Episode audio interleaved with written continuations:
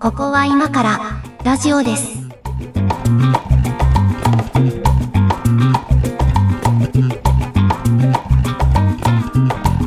ここは今からラジオです。お相手は上書きです。よ猫屋敷です。ろしくお願いします。お願いします。えーっとですね、いろいろメッセージ、リアクションなどなどいただいておりましありてが、とうございます。ありがとうございます。あの、ツイッターなども全部見てますので、うん。えー引き続き募集しておりますが、ちょっとジャズケンさんのメッセージを紹介したいんですけども、えっ、と、以前もですね、トークテーマ、あの、送っていただいて、住んでみたい街っていうトークテーマで、えーやったことがありましたけども、あの、関西での運転が怖いっていうくだりがね、あったんですが、えーああのくだりで思い出しましたというメールが届いていて、うんうんえージャズケンさん、私がかつて関西出張中のこと、取引先の方の運転で助手席に乗っていた時の怖さ、ビビりました。思わず気持ちを口に出すと、いやいや、慣れですよ、慣れ、平気平気。でも僕も香港で運転した時はマジで怖かったですよ、とのこと。上には上があるって話でしたと。いらないヒール歩きだな、それ。ねえ、あのーなんていうんですかね、まあ、関西の人は運転が荒いみたいなことを言っちゃうと結構ステレオタイプな感じがしますけど、うんまあでもね、本当に荒いですからね。実際荒いからね。そうなんですよ。あのーなん、なんていうんですかね、こう、例えばこっちが、えっと、なんか左折合流みたいな感じで、はいはい。で、右から来る車がバンバン流れてるみたいなとこあるじゃないですか。うんうん。なんか例えばコンビニから出るとかでもいいんですけど、はい。ああいうところでね、あの、普通にこう、お行儀よくラインを越えずに待ってたらいつまでも入れないですからね。永遠に出れないですからね。ちょっと、ちょっと鼻を出して、鼻出して妨害するみたいなそう。そうそうそう、そうそうそう。俺は出るんだぞっていうね、意思表示をしないと永遠に出れない国ですからね、あそこはね。ほええー、まあ、あのありがとうございます。まあ、こんな風にお二人の会話を聞いてると、なんだか一緒に飲んでるような気持ちになって、ついつい口を挟みたくなります。えー、これからも楽しい無駄話をダラダラとお願いしますと。もうね、あの、言い得て妙ですね。楽しい無駄話。なんでしょうね、こう、うんとね、6畳まで、はい居酒屋でもですらなくて、6畳までなんか酒を紙コップで飲んでる感じ。紙コップ？あの、東京もあるんですかね？なんかね、関西はね、ちょっとこう、そういう下町っぽいところの飲み屋に行くと、あの、なんか、アルミでできたね、なんていうのかな？アルミカップみたいなやつで出てくる店ありますよ。なんか大衆居酒屋みたいなとこは。受刑者が使うやつ。違う違う違う。違うよ。違うよ。えっ、とね受刑者はプラスチックなんだ。あ、よく知っていますね、またね。じゃあ、あの、アルミカップみたいな、なんかね、アルミじゃないかもしれないけど、金属なのは理由があって、えっと、そのまんまコップとしても使えるし、あうのん、缶をつけたい人はね、あの、コップごと缶つけられるんですよ、あれ。あ、取っ手がついてるやつ？あ、そうそうそうそはいはいはいはい、う。はい。取っ手がついてるやつもある。うん。っはいはいはい。ていうのもありますね富士の、富士の枝みたいなのが巻いてあるんでしょ？取ってるとこに。そうそうそう。ああいう居酒屋ね、結構嫌いじゃないんですけどね。ああ、えーなるほど。っていう、あの、ジャズケンさんからのメッセージ続きがあってですね、あの、1周年を迎えましたので、この番組。はい。えーその話またちょっと改めてやるんですが、あの、1周年なんで何かやりましょうっていう話のところで、グッズでも作りますかという話をしたんですが、おーちょっとね。ね、まあ、あの、進捗についてはね、まあ、あの、押して知るべしというところなんですけど、えっと、なんかほら、番組の、あ 番組のキラーワードみたいな、こう、うんうんきっかけになるようななんか、キャッチコピーとか、キービジュアルみたいなものがあるとなんか作りやすいよねっていう話の中で、うんまあでも一番再生回数多いのは赤坂康彦さんのやつなんですよねっていうう。んうんうん。話で、えーこれしかないだってという話について、えーあるじゃないか。それは SDGs。SDGs といえば、もうバッジ。思い切りひねったバッジか T シャツを作るしかないね。クックック。それじゃあバイバイといただきますけど、そうなのよ。意外と SDGs の話をしてるのよ、この番組は。なんか、その、ちょいちょいね、はいち。ょいちょいその、えっ、と、おおむね否定的なニュアンスで、いや、これだから一回ちゃんと言っときたいんですけど、別にあの SDGs を揶揄する意図は全くないですからね。我々は。いや、取り組みをね、取り組み自体を、その理念を否定するつもりは全くないですからね。ねうん、ただ SDGs バッジをつけてるおじさんのことはちょっと警戒してるっていうぐらいのことでですね。なんかあれですよ、多分この間、オリンピックで逮捕された人もつけてたと思いますよ。タイムリーな話題。電通の人とか大体はいるはい、タイムリーな話題。いや、違う、しょうがないですよ。だから仕事上、その、まあね、なんか、だから僕もこれ言っとかないといけないのは、一応仕事上なんかこうね、SDGs ウィークみたいないろんな番組でそういう話題扱いましょう みたいなことを仕事でお受けすることもね、泣きにしもなので、あの、決して、決してその理念を否定するものではないというのを一応一応強く言っておきますが。はい、あのはい。ー、本職の方であのーはいあ秋の SDGs やってみてくださいよ。なんて？何？秋の SDGs って何？や、春の SDGs が、この間話した番組で言ってましたね。フキノトウを取ってあげて食うだったんですよ、確か。これなんか、ただの、ただのなんか、何？あの、幸せな田舎暮らしじゃないですか、それ、あとただのね。、えっとね、あとね、ワカメをたくさん取って食うだった。もうちょっと何言ってるかわかんないですけど。たくさん取っちゃダメじゃんと思うんだけど、そうそうそう。あの、なんか環境にね、優しく共生できる程度の、こう、いただき方をするのが一番いやそれで言うと SDGs なんじゃない？栗を拾おうとかそういうことになるんじゃないの？まあそうだね。確かに。栗を拾ってなんうか、焼いて食おうみたいなはい、はい。ことだと思うんで、ぜひそういう特集を。栗を拾って焼いて食うの SDGs なのかな？もう本当、そう、本当そういうことなんですよ。いや、あれほら、17の目標みたいなのなんかあるじゃないですか。はいはい。あれほんと結構見るといろんなテーマがあるんですけど、割と環境の話になってますよね。なんか日本で言ってる SDGs まあ、環境は。ネタだよね。うん。うん、他にもあんのにね、なんかジェンダーとか、トイレの話とかもあんのにね。ああ、そうね。ジそうそう。ェンダーね。う。うんん。ジェンダーも、だから、17あるくせになんか一つ一つなんか掘り下げると無限に広がるので、そうなんですよね。なんか取り留めのないものになっているよね、あれはね。そう。いや、あのーだからなんかね、もっとやり方あると思うんですよ。ああいうことを広めたいのであれば。そうだね。う。うんん。まあまあいいや、な SDGs の話、これ続けていくとこれ、あの、キリがないので、ちょっとい一旦、一旦いただいたメッセージありがとうございますにして あり、がとうございました。はい。そうそう、ありがとうございましたにしといて、えっと、グッズの話ちょっとまた、あの、どどうしようかっていう話はまた別途やりますが、うん、今日はあれなんですよ。なんか猫屋敷さんがね、あの、最近忙しそうだっていうはい。話を聞きたいんですけどそうなんで、すよ。もうあのーこれ撮ってんのが、はいえっと、9月の12日なんですけど。収録日はねまあ、。だから、はいえっと、し週末、僕はあの、金曜日9月、9月の9日からお休みを取って、はいはい。えっと、3連休にしてたんですよ。10、11、12と？9、10、11。あ、9、10、11か。9、はいはい。10、11をお休みにしてたんですけど。はいはいはい。えっと、その時間、そその、まあ、だから、72時間ぐらい。72時間。うん。うちね、40時間ぐらいスプラトゥーンやってたのね。割合がおかしいよ。だって、それ起きてる時間ほとんどじゃない？そうよ、そうよ。なんかもう、あのーご飯とかも、はカレーライス作って、大量い。はに。は。はいひたすらカレー食いながら、スプラトゥーンっていう、あの、離れた生活をしてたんですけど。ああー。いや、まあまあ、あこれ、ね、うん。あの、なんかまあ、こう、キャンペーンも結構手厚かったんで、ご存知の方も多いと思うんですよ。なんかさ、そのこ9日にスプラトゥーン3が出ましたよってことなんか自体はコンビニとかにもバナー貼ってありましたよ。そう、セブンイレブンの気合の入れ方が半端じゃなくて、うんうん。なんか猛烈にタイアップしてるんですよ。うんう。うんん。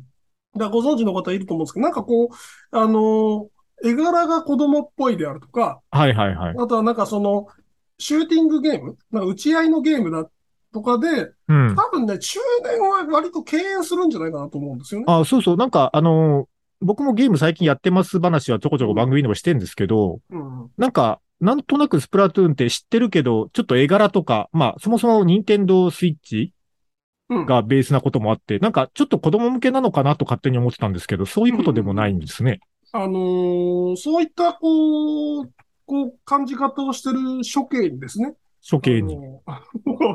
中年になってこそやるべきっていう話をちょっとしたいなと。スプラトゥーンは中年こそやるべきという話をしたい中。年こそやるべき。全く今んとこ見えないですけど、じゃあその心が何ですか？聞いていきましょうか、じゃあ。はい。えっ、と、まあ、じゃあ曲行ってからにしましょあ、う。わかりました。じゃあ一曲行きましょうか。えー今日は、今日はスプラトゥーン話です。はい。はいじゃあ、猫屋敷さん選曲で一曲お願いします。はい。えっ、と、では、エメで、えーリフレイン。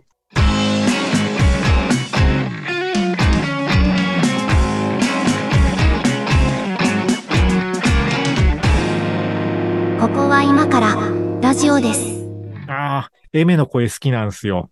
いや、いいっすよね。エメのね、なんか、あの、ビジュアルもそうだけど、やっぱ声がいいんですよね。俺、実はビジュアル知らなくて。あ、そうなんだ。見たことない。結構ね、あの、アンニュイお姉さんですよ。あ、そうなんだ。うん。まあまあ、声と合ってるというか。あの、エメと、えっ、と、ミレイと、はい。あと、えっ、と、夜遊びのイクラちゃんはい。が、あの、3人で歌ってるね、あの、歌があるんですよ。が YouTube に、あれ、ファーストテイクだったかな？うん。そうそう、あのね、それ Vaundy が作ってるんですけど、その曲。はいはい。うん、セルフカバーもしてるんですけどね。あの、その動画がね、すごいなんか三姉妹っていう感じがしてすごいいいです。えー、っていう謎の情報でした。えっと、今日はスプラトゥーン話。はい。はい。で、中年こそスプラトゥーンをやるべきだと思うんですよ。ん、今んとこ全くピンとこないですけどね。はあのーまあ、大きく二つあって、あ、はい。あのーなんでしょうね。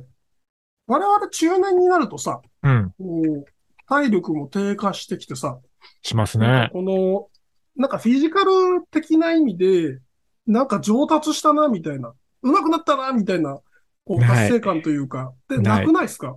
ナイス。あの、ちょっとだけ話横道にそれるんですけど、この前ね、うんちょっといろいろ事情があって、これまたどっかで時間があれば話すんですけど、うんうん。あの、ちょっと人前でギターを弾くことがあって。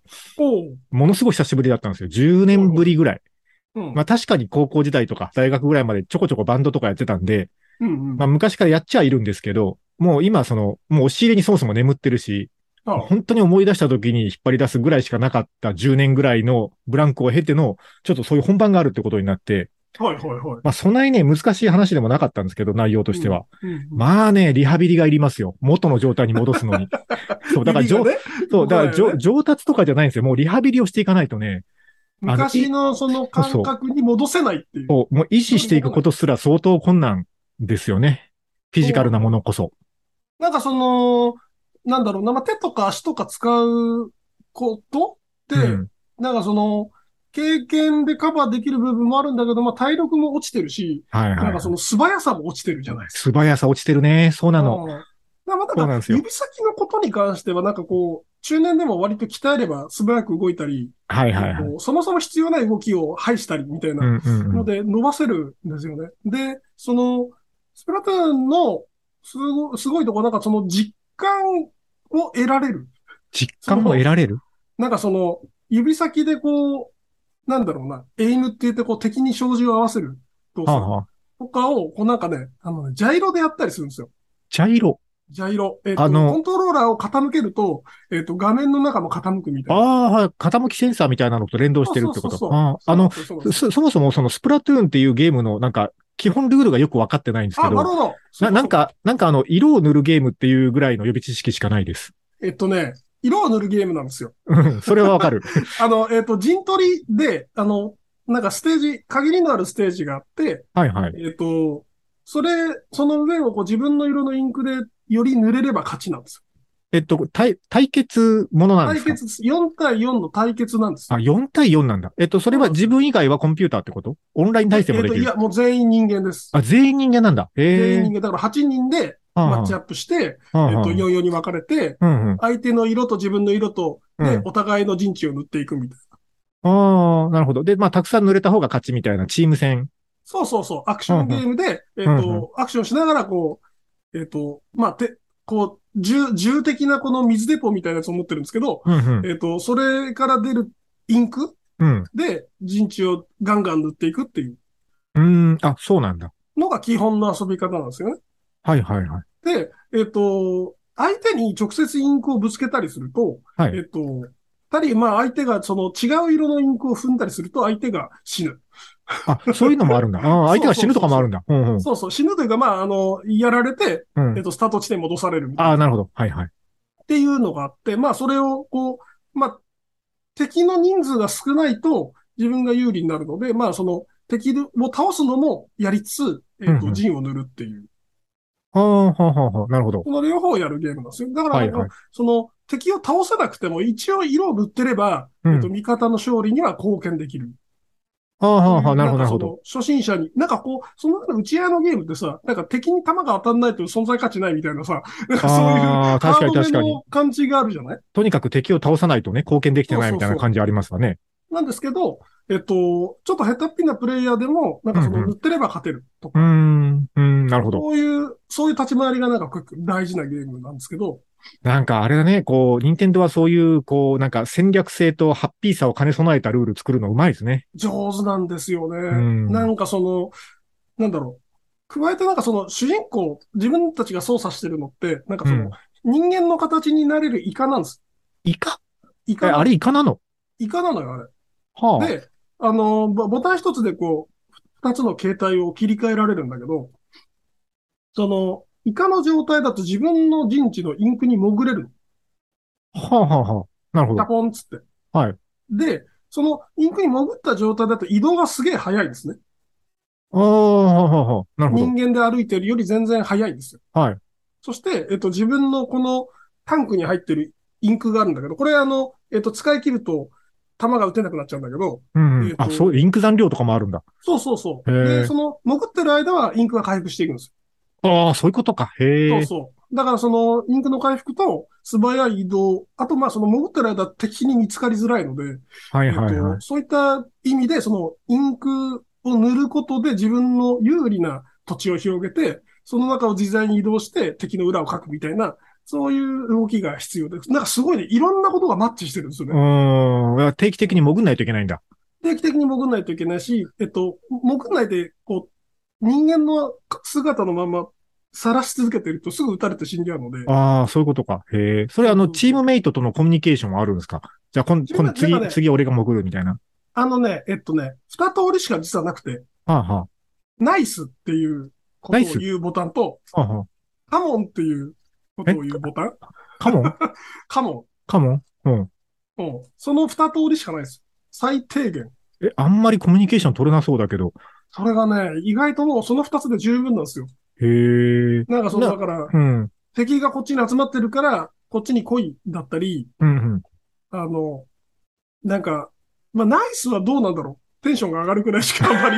はいはいはい。はいはい。あ、いや、まあまあ、でも大体、あ、結構そういう感じなんだっていうのは、なんとなくわかりましたが、で、まあ、その基本、アクションゲームなんで、えっ、と、まあ、カメラをさ、ぐるぐる回したり、うんそ。のキャラを、こう、うまいことジャンプさせたりさ、うん。あの、まあ、その、すごく、しかもなんかそのテンポのそんなに遅くないというか、うん比較的早いゲームなので、うん。うんえっ、と、急いでこう敵陣に向かったり、急いで戻ったり、みたいうんうなんことを要求されるんですね。はいはいはい。で、それ、うまくやるには、やっぱりこう、手先の動きを、こう、どんどん訓練していく必要があって、はい。あとはね、えっと、なんだ、視野を広げないといけないとかね。なんかうその、んうんうん。自分が前み、前だけ見てたらすぐ脇から来た敵にやられちゃうから、あの、周りを見渡す習慣をつけるとか。そういう、あの、頭の使い方をするんですけど、これはあれですか？あの、認知機能の低下予防みたいな話につながっていきます？これもしかしてめちゃく。ちゃあると思う。めちゃくちゃあるんですよ。だから最低限、はいその自分のキャラとインクが塗られてるとこだけ見てれば、ゲームは成立するの。うんうん。ただ、なんか上手くなろうとしたり、勝とうとしたりすると、なんかその画面上の情報を素早く認識して処理しないといけない。うん。向こうが何枚来て、敵が2枚来てんのか3枚来てんのか、まあ1枚だけなのか、とかね、それか判断して、えっ、と、じゃあそのまま突っ込んで倒しに行くのか、一回引いて、えっ、と、線を下げないといけないのかとか、なんかいろいろし瞬時に判断しないといけないですね。はいはいはい。これはね、あの、認知機能にはね、非常にあの、なんていうか、刺激やこれがあるんじゃないかな。認知機能っていう言葉が出てくるかなと思ったんですけど、やっぱそういう話ですかこれは。うん。そう。だからそういう、だからね、これね、最初めちゃくちゃね、下手なんですよ。やっぱり。うんうん。うん。まあでしょうね。ううんん。だと思だからもうひたすら塗塗るとか、うんなんだけど、やっぱ塗ってるだけでも勝てないから、う。はいはい。えっと、どこかの段階で、こう、なんだろう、自分が上手くなっていくと相手もどんどん上手くなっていくマッチングがされるので、うんうんえっと、どこかの段階でこう、ちゃんと敵を倒すとか、うんうん。えっと、ちゃんとその、周りを見るとかしないといけなくなってくるんですよ。要求されちゃうんですよ。はいはいはい。で、それができるようになったら、あ、俺なんか上手になったな、みたいな。ああ、そう上手になったなっていう実感も得られるところがいいですね。実感はね、そうなんか、なんだろうね、こう、気持ちの問題じゃなくて、普通にこう、結果として現れてしまうので、あの、非常にこう、この年になってそういうことがなくなった年代うんうんうん。には、あの、なんかこう、膝悪くてできないんですよね、みたいなこともなく、まあ確かにね。指先さえ動けばね。そうう、ん。こういう意味で、まあ非常に貴重な経験ですよね。なるほどな。いや、だからほら、その、僕ら世代は、えっと、うん小学生ぐらいでファミコンと出会ってるじゃないですか。うんうん。だからまあ、こう、いろんなハードが移り変わってきてるところを経験してる世代だと思うんですけど、うんもうちょっとこう、なんか時代が進むと、なんかもう生まれた時からプレイステーションみたいな世代が、うんうん。高齢者になるぐらいの時代になったら、もう普通に高齢者の人たちもやってるでしょうね、ゲーム。やってるだろうね。なんか、うん、その時の認知機能のなんか、こう、維持の仕方って、だいぶ変わってる気がしますね。それは確かに。特にその脳をハードにワークさせるような、うんうん。あの、仕組みになっているので、まあ、ゆ指先動かすのいいって言いますもんね。まあそもそもね。そもそもが。うん。うん。そうなんですよ。っていう、なんか、その、この年から始めるには割といい。ただ、あの、当然ね、中年なんで、うん。あの、なんだろう。目に、目に来るとか、そうなのね。目に来るとか。肩、目、肩、腰に来ちゃうとか、うんそういう限界もあるんですよ。だから若い人に勝とうというよりかは、まあなんかその、できる限りで頑張るみたいな、そうなのに。なるんですけど、あの、なんだっけ、いろいろゲームやってみてるんですけど、あの、うんとにかく瞬発力が求められるゲームとか、うんうんあとなんか、まあ、僕の場合は、プラットフォームが Steam なので、うんうんあの、パソコンなので、そのパソコンのスペックでぶん殴るみたいなゲームあるじゃないですか。はいはいはい。なんかそ、そう、そういうやつはね、やっぱなんか向かないなと思ってるわけですよ。うんうんうんうん。ななもうちょっとまったりやれる系というか、はいはい。がいいなと思うんですけど、まあでも確かにそういうちょっとアクション要素があるとか、うん。なんかこう、頑張らなくてもそれはそれなりに楽しめるみたいなやつは、しかもね、なんか上達してる実感持ってるみたいなやつは、なんかいいかもしれないですねだ。からね、瞬発力はね、あの、ないと思ってる人こそやってほしくて、多分ちょっと上達するんですよ。伸びるんですよ、瞬発力って。そうかもしれないね。うん。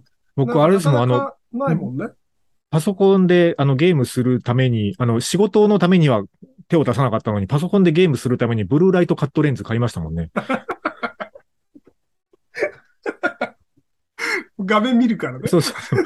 あの、ね、事務作業してるときは別にね、あの、なんとなくしか見てないんでしょうけどね、なんかパパソコンでゲームしてる方がやっぱ疲れるのは、これやっぱ凝視してるからだろうなと思って。そうだね。う。ん。っていそうなんですうのはありますね。椅子とかね、うん。そういうなんか、ものにも、中年だからこそできる金の使い方をして、ある。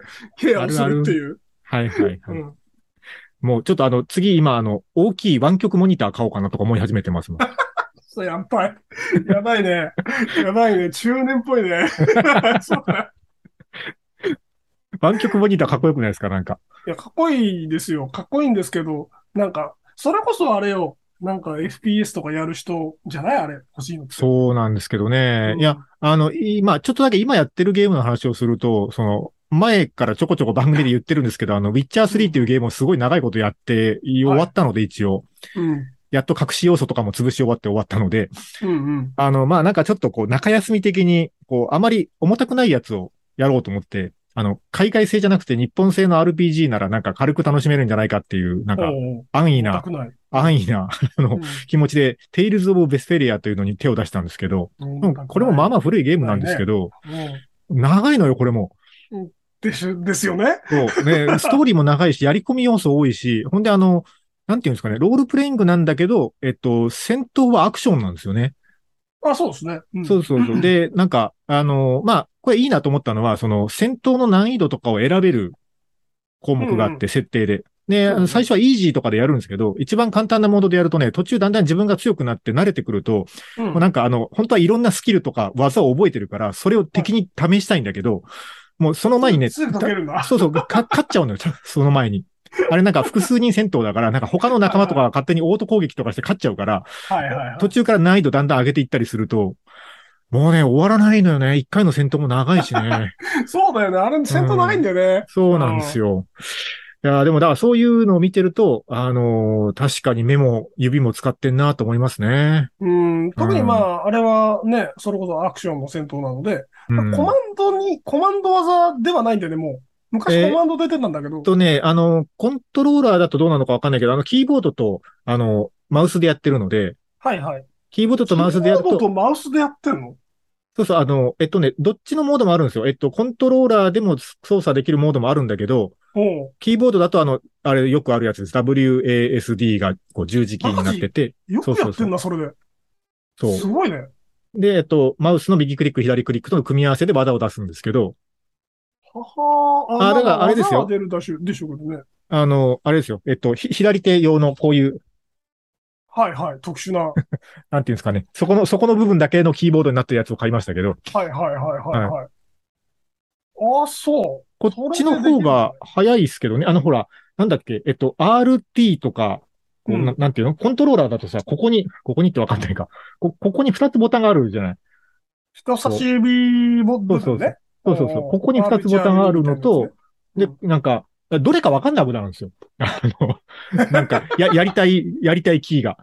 え、でもさ、うん画面上の指示はさ、うん。最近なんかしゲームって親切だから、こう、コマンドの左にキーのボタンとか、あ、そうそう。で、出るんだけど、出るんだけど、ほら、あの、なんだっけ、AB と XY のボタンはさ、い色分けされてるから、緑とか青とか、はい。はいななんとなく直感的にわかるんだけど、うん結局それがね、キーボードでやるともうキーになるんですよ。当たり前だけど、こう、W とか Q とか F とか。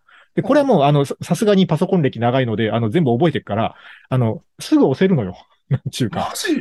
そう、だからメニュー開くのはタブだとかだったらさ、もう小指がポッとそこに行けるから、コントローラーよりね、圧倒的に早いですね。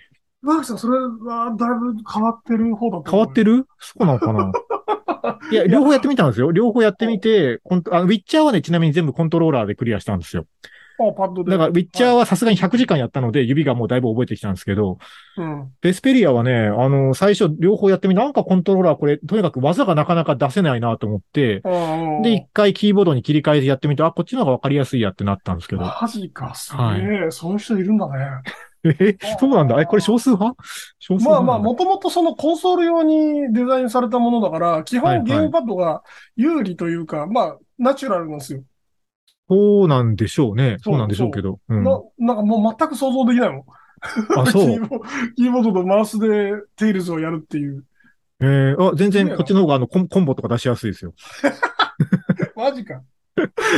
まあまあ、その脳脳内でどう紐付けられてるかって話だから、まあ、そうそうそうそう。あの、慣れればパッドでもいけるんだろうけど、まあ今うん。慣れて熟練度が高いのが、えっと、キーボードってそうだね。多分、多分そうなんだと思う。ゲームパッド触ってる時間よりも、キーボード触ってた時間の方が長いので、ベースがあるんだと思います。へー。はい。というね。うんうんなるほど。まああれですよ、ベスペリアは、その、いわゆるトリプル A タイトル、トリプル A タイを、トル？資金を豊富に投入した、まあ、デカめのタイトルというああ分類なのはいはいはで、はい。えっと、全然軽くないです。軽くないよね。軽くないです、全然。あの、100時間どうやらね、シナリ、シナリオで言うともうなんか7割、8割方ぐらいのところまでは来てるっぽいんですけど、なんか、やってるうちにいろいろこうやりこ、なんかミニゲームとかもあんのよ、あれ。そうね、コンプリート要素とかもあるし、ね。そうそうそう。うん。アイテム、アイテムブックを埋めていくとか、モンスター図鑑を埋めていくとかね、なんかそういうのを見ていくと、もうすでに60時間超えてるんですけど、なんか全部料理発見してぜ全部作るとかでしょ？そう。で、しかもなんか、料理を何回、同じ料理何回以上作った時に得られる称号みたいなやつもあるから、はいはいはいはいもうね、無限に時間がかかるなと思ってるんですけど。はい。仲間とのさ、そのキャンプスキットみたいなさ、はいはいはい、ありますね。会話を全部読むとかさ、そう、そう、う んそうなのあるよね。ありますあります。あの、この街に泊まった時だけ出てくるスキットとかあるからね。そうそうそうそうそうそう。もう ね、そういういやコンコンプしたくなっちゃうじゃない？多分。コンプしたいですよね。まあできるだけね。ああ、そうそう。うん。そういうのやっていくと、まあ無限に時間が過ぎるなと思うけど、まあでも今日の趣旨的に言うと確かに、あの、なんか、脳のためにはいい気がする。脳トレ的な。脳 脳と指先を使うことは、なんか認知機能の維持にはいい気がする。そうなんですよ。で、あの、まあ、終わりが基本ないんですよね。そのはいはいはい。そういうゲームなんで。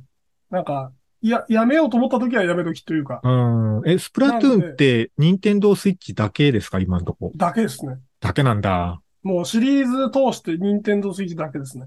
だけなんだ。うんやっ、ぱ、スイッチあった方が面白いっすかね？どうかな？いや、あった方が面白いと思うよ。なんかもう数年は戦えると思うよ。ああ、そうですか。うん。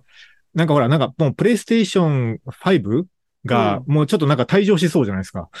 なんかね、シェアがやばいんですよね。うん、なんかそのグラフ見ましたよ。そうそう。うんあ、こんな少ないんだと思って見たんですけど。いや、まあ、その、大勝ちしているのは、あの、スイッチが大勝ちしてるのは基地の情報だったんだが、えっと、はいはい。ここまでとはっていう。うんうんうん。うん、なんかその、よくよ、よくよく見ると、その、売れてる、売れてる上位のタイトルの本数も、もう桁が違うので、えっうんうん。と、なんだろう。1000万本とか普通なんですよ。でしょう。それすごいよね。なんか、あの、音楽を仕事で扱ってるとさ、その、もう今 CD が売れない時代なので、うんうん。もうなんかジャニーズとかでかろうじて2桁万枚ぐらいなわけですよ。なるほどね。50万とか言ったらまあすごいねってなるわけですよ。そうだね。でも100万枚売れるタイトルなんてもうめったに出てこないのに、うん。ゲームすごいですよ。だから単価も全然違うもんね。あの、ゲームでも、その、うん例えばさ、えっ、と、僕が昔、その、プロモのお手伝いしてた、その、和芸のロールプレイングはいはい。とかで、だと、えっ、と、なんか15万出たら、うん。初動は OK だねってなるんですよ。15万。15万とかうんまあどうなんだ。まあまあ、でもですよね。それなりの売り上げになりそますよね。れなりの金額になるし、あれなんですけど、でも、もう、もう全然桁が違うんですよね。初動100万とかですからね。ちょうど100万すごいね。やばいでしょ。やばいっすね。うん。なんで、まあ、その、なんだろう。別に他のプラットフォームに展開する必要がないんですよ。はいはい。まあでそうだね。特に任天堂ファーストパーティーは。そうだね。うん。いやー、すごい世界だなと思いますけどね。まあ、あの、はいインディー系もできるんで、スイッチを買ったらいいと思います。スイッチって ゲームソフト買わなくてもダウンロードで買えるんですっけ？あそうです。買います。ダウンロードで買えるんですよね。うん。そうなんですよね。だからもう今なんか趣味というか、その、可処分時間を何に使ってるかっていうと、圧倒的に音楽やってる時間よりゲームの方が長いもんな。そろそろゲームハードあっていい気はしてきてるんですようんね。順調にゲームおじさんですね。うんうん。いや、やっぱね、なんか、こう、時間も問わないですよ。それこそなんか夜中とかギター弾いたりするの気使うじゃないですか。そうだよね。まあ、田舎とはいえ。基本は。ね、ゲームはね、別にヘッドホンつけりゃいいし。はい。いや、はい中高年ほどスプラトゥーンやるべしというはい。話でした。えっと、じゃあ曲かけましょうかね。はいはい。と、じゃあですね。はい、これにします。じゃあさっきちょっと名前が出たので、ミレイでうん Walking in My Lane。ここは今からラジオです。ラジオです。えっと、もう一個はね、あの、上垣さん最近めっちゃ怒ったことあります？めっちゃ怒ったこと？めっちゃ怒ったことないく、そーみたいな。ないですね。基本あんま怒らないと思います、僕はだ。から、上垣さんだけじゃなく、まあ、うん多分中年になると、その、よっぽどこのこじらせたおじさんでなければ、あのね、パワハラな感じのおじさんじゃない限りは、はいはい普通はね、そんなに怒らなくなるんですよ。うん、まあまあ、怒ってるおじさんいるけどね。いるけど、いるけど、まあ、まあ変な人ですよね。そうそうそうそう、うん変な人になっちゃうじゃない。うんおじさんで怒ってると。うん。まあそうだね。なんか若者が怒るのはさ、その、うんなんか、なんだろう、壁にぶち当たったりさ、はいなんかはいはい。なんか知らなかった理不尽みたいなはいは。のに出会うと、まあ、そら、ね、爆発的に感情が高まったりするじゃないですか。そんなにビビッドな感情を表す年じゃないと思ってますからね。そうするとね、それが無理になっちゃうんだよね。うん、それわ知っかる。てるし、うん。大 そうそう体。そう。まあ世の中そんなもんよねって思っちゃうっていうのはありますなっね。ちゃうよね。うんところがね、うんこのゲームをやるとですね、うんめっちゃ怒ります。え、どういうこと？それはメリットなの？いや、あのね、たまにやっぱりね、めっちゃ怒った方がいいんですよ。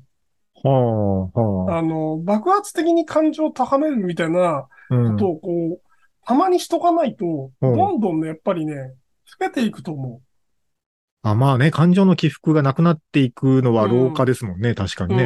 うん。うん。なんかその爆発的に怒るとか、くっそってなる 感じ まあ、悔しがるとかそういうことね。そうそうそう。はいはいはい。それはあるかも。その圧倒的に勝利して、よしみたいな、うん。うん。あの、そういう感情とか、うんうん。そういうなんか爆発的な上下みたいなことを、こう、まあ、あの、人によってはいらないかもしれないですけど、はい。あの、あんまりこう、そういうことがないって人は、なんかこう、選択的に、しゅ、しゅ、摂取、摂取していった方がはい、いいような気がしてて、確かにな。爆発的に喜ぶとか、爆発的に悔しがるみたいなことは、まあ日常生活では備えないですね。そうないでしょう。うん金メダル取ることもないしね。ないよね。うん。宝くじも買ってないしね。突然ね、その、なんか、1億くれますとかだと爆発的に僕は喜ぶと思うんです喜けど、ぶと思うけど、うん。まあないじゃん。ないですね。うん。で、なんかその、そういう、そういう感情を得られるのが一つと、うん。ただまあ大人なんで、うんうんえっと、そこからね、エスカレートして物に当たるみたいなことになっちゃいけないわけ。周りの人に当たるとかね、そういうことはない方がいいですね。で、あのね、面白くて、このね、頭に血が上った、その、相手のイカうん。は、相手のイカ、すうん相手のイカはね、すごく倒しやすいんですよ。怒ったイカは倒しやすい。怒ったイカは倒しやすいの。動きが直線的になったり、なんかね、その、まあ、自分も多分そうなんだけど、あの、よ読みやすい動きになっちゃうのね。あんまり考えなるほど感情に脳が支配されてて、その、戦略の部分が少なくなってるから、あの、なんだろう、自分が一番強かった時の勝ちパターンで攻めがちそれが読まれがちみたいな。そうか、敵も全部 CPU じゃなくて生きてる人間だから、人間っぽい動きをするんだ。そうそう。だから冷静な敵には、あの、非常にこう倒しやすい敵に移ってしまうんですよ。はいはい、はだから、ちゃんと勝とうとしたら、うんあの、それなりのメンタルコントロールが求められる。おおーいいね。冷静に、冷静にこう自分を律することが求められるわけですよ。いいね。これをね、両方できるっていうのはすごくね、中年にはいいような気がする。ああ、はあ、はあ、はあ。確かになんかこう、客観視できそうですしね、自分のことをね。そうそうそうそう、うんなんかその、あ、今俺めっちゃ血登ってるから一旦、一旦置いとこうとか、はいはいはい。一旦ゲームから離れよう。そういうところも含めて、あの、コントロールするっていうのが、なんとなくできるので、意識する。そういうのはないな確かにな、あの、やっぱりもこのさ、精神修行みたいなことないじゃん。う、ない、ないですね。になると。うん。うん。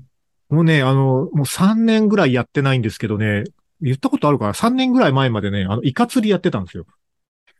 これ、あリアルなイカの方ですよ、これ。あの、ううまいことをいかにつな鹿児げたなと思島に暮らしてるとね、あの、まあ、海は近くにあるので、あの、うん。まあ、釣りをやってみるかと思って道具買って、うん。でもあの、なんか、い生き餌を触るの嫌だから、あの、うんうん。ルアーで、疑似餌でやれるものはなんかなと思って、あの、ジギ、ジギングじゃないや、エギングを始めたんですよ。はいはいそうそう、エギで、あの、イカを釣るのを始めたんですけど、うん。あれもね、その、そういう意味では、その、精神収容ですし、うんあの、イカの姿見えててもね、抱かない時あるんですよ、やっぱり。ああ、そうなんだ。そう、あの、こっちが焦ると、やっぱりね、動きが雑になるから、あの、竿をしゃくるんですけど、しゃくってあの、エギをね、実際エビのように見せて、こう、動かして、おびき寄せるわけですよ。うんうん。で、イカがバッとこう抱きついた時にガッと引き上げるんですけど、ちょっとこう、こっちが焦って動きが雑だったりすると抱かないし、ああ。こう、バッてこう飛びついたと思っても、こっちが焦って引き上げると、また離れ、離れちゃうし、うんそこはね、こう、いるのは分かってるけど釣れないとかもあるし、でも何も考えずにピョンって投げたやつにパーンって食いつく時もあるので、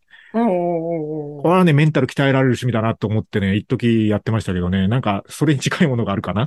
いやう、ん近いところが全くスプラトゥーンですね、それは。イカ釣りはスプラトゥーンであるっていう話。そうですね。スプラトゥーンのイカ釣りである。また。まとまったのかな。うんいや、でもなんかおじさんにとってそういう場面が必要っていうのはすごいわかるなうん、なんかこう、しかも、こうなんていうか、あの、わざわざ海に行かなくてもいいし、そうなんですよ、そうなんですよ。うん、なんかそれがゴルフなのかもしれないし、うん人によっていろいろこう、今までの、あれ、あるかもしれないんですけど、まあ、あの、家にいながらにしてうんって。いう。だ釣りはね、いいんだけど、その、こう、釣れた時のなんか、こう、アドレナリンが出る感じはすごいあるんですよ、やっぱり。釣れたっていう。ねちゃん、ちゃんと報酬系が刺激される感じというか。うんうんまああるんですけど、やっぱね、そこにたどり着くまでにね、やっぱあの、潮の満ち引き見て、こう、時間を見て、何時ぐらいにどこにたどり着くためにはとか言ってスケジュール調整してとかね、やっぱ考えること多いんですよね。そうだね。うん。うん電源入れたらすぐできるゲームと比べるとね、それもまた楽しいんだけど、まあそうそう、それも楽しいんだけどね。なんかそれにめ飯を準備してそうそうそう、暗いうちからで。出かけてとかうんも楽しいんだけど、やっぱなんかね、こ重たいよね。う、うん、ちょっと時間空いたし、なんかゲームでもやるか、みたいなことにはならないですよね。ならないよね。う。そうなんんですよ。そういう意味では、あの、いいかもしれないですね。うん。うん。なのでまあ、そんな感じの理由で、中年もやったらいいのになって、それ、は、でもあれ、あの、おっしゃることはよくわかるんですけど、うんおっしゃることはよくわかるんですけど、あの、休みを取って3連休40、72時間のうち40時間以上ゲームに費やすのは、あちょ、ちょっとあの、人間性破綻しかかってる気がするんですけど、大丈夫ですか？これはだから、あの、好きなおじさんの、うん。ゲーム好きなおじさんの消費の仕方なんで、あの、おすすめはできないです。そこは真似しない方がいいよっていうことでよかったですかね。世の中で起こったことが全く分かんなかったの。でしょおうなんかね、その、テレビつけたら大変なんか、特番とかやってるし、う。うんうん。なんかその、あれだよね、エコーチェンバーっていうんですか？はいはい、エコーチェンバーね。ツイッターもさ、なんかス,、うん。プラトゥーン関連ばっかりフォローしたり見てたらさ、なんかそればっかりおすすめしてくるわけよ。それ以外の情報はあんま流れてこなくなるでしょ。そう、だからもうこの世で、その、スプラトゥーン以外のゲームって発売してない してるよ。めちゃめちゃしてるよ。ことになってしまってて、うん。エコーチェンバーって怖えなと思った。ああ、まあね、だからそれ以外の情報が目に入んなくなるというかね、まあ物理的な時間の制約がありますからね。そうそうそうう。それ以外の情報に触れる時間が。がなくなるよね。そう、おすすめの上位だけしか見ないとかなると、どんどんどんどんその、なんだろう、視野が狭まっていくんでしょうねって。いや、そう、そうならない程度に、あの、楽しむといいゲームなんじゃないかなと思いまあす。そう、そうですね。はい。あの、良きところだけ真似してくださいということで、はい、今日はスプラトゥーン話でした。えーじゃあ、えっ、と、概要欄に、えーメッセージフォームとか、えー番組の公式サイトとか貼っとくので、引き続き、えーメッセージ、それから、めえーとトークテーマですね。トークテーマの投稿もお待ちしております。リツイートツイー。トとかもお待ちしてます。あ、そうですね。あの、ツイッターそれぞれやってるので、ツイッターのアカウントも、あの、貼っときます。えーリツイートとかコメントとかもください。お願いします。では、今日もありがとうございました。ありがとうございました。